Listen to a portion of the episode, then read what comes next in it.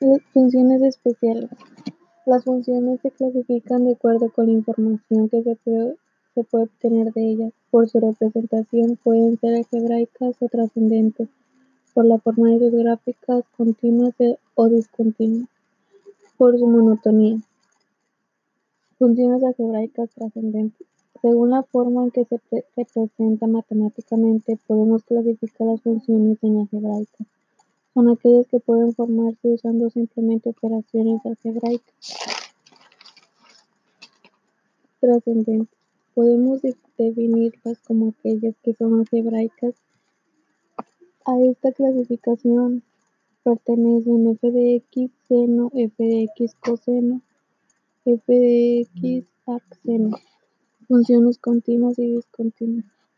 Según su comportamiento podemos clasificar las funciones en continuas y discontinuas. Una función continua, si no representa una ruptura para cierto valor de x, se realiza sin, levantar el lápiz en ningún instante. En caso contrario se dice que la función es discontinua. Un caso especial discontinuidad sería cuando la función representa un cierto valor de x entre una división entre ceros.